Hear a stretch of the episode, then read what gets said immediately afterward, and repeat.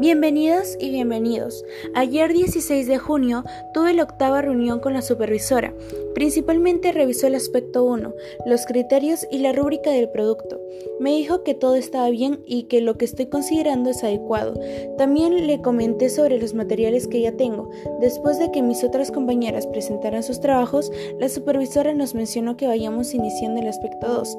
Quería mencionarle que ya estaba por terminarlo, pero hubieron dos factores que me lo impidieron.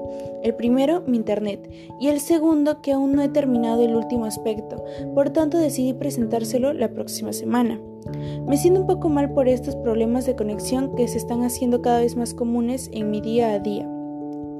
Bueno, considero que desarrollé la habilidad de autogestión y el atributo de íntegra, ya que a pesar de los problemas que se presentaron logré controlar, controlar, mis emociones y acciones.